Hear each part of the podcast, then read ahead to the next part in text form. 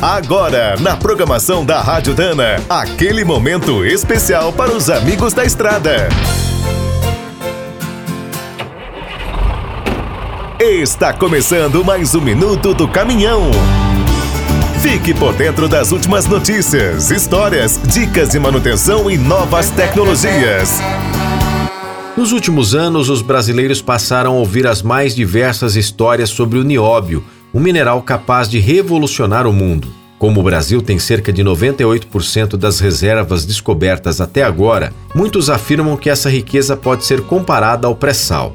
Tirando os exageros, a verdade é que o nióbio realmente pode ser muito útil no desenvolvimento de veículos mais leves e eficientes.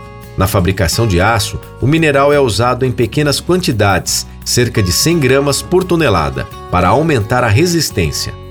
Segundo a Companhia Brasileira de Metalurgia e Mineração, com o nióbio foi possível fazer uma caçamba 1950 quilos mais leve.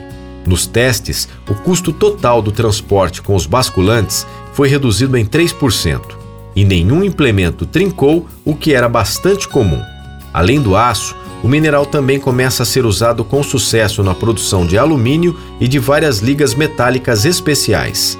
E novas pesquisas apontam que o óxido de nióbio torna as baterias dos veículos elétricos mais duráveis e reduz o tempo de recarga. Além da indústria automobilística, o mineral é usado na produção de aviões, espaçonaves, tomógrafos, telescópios e outros equipamentos.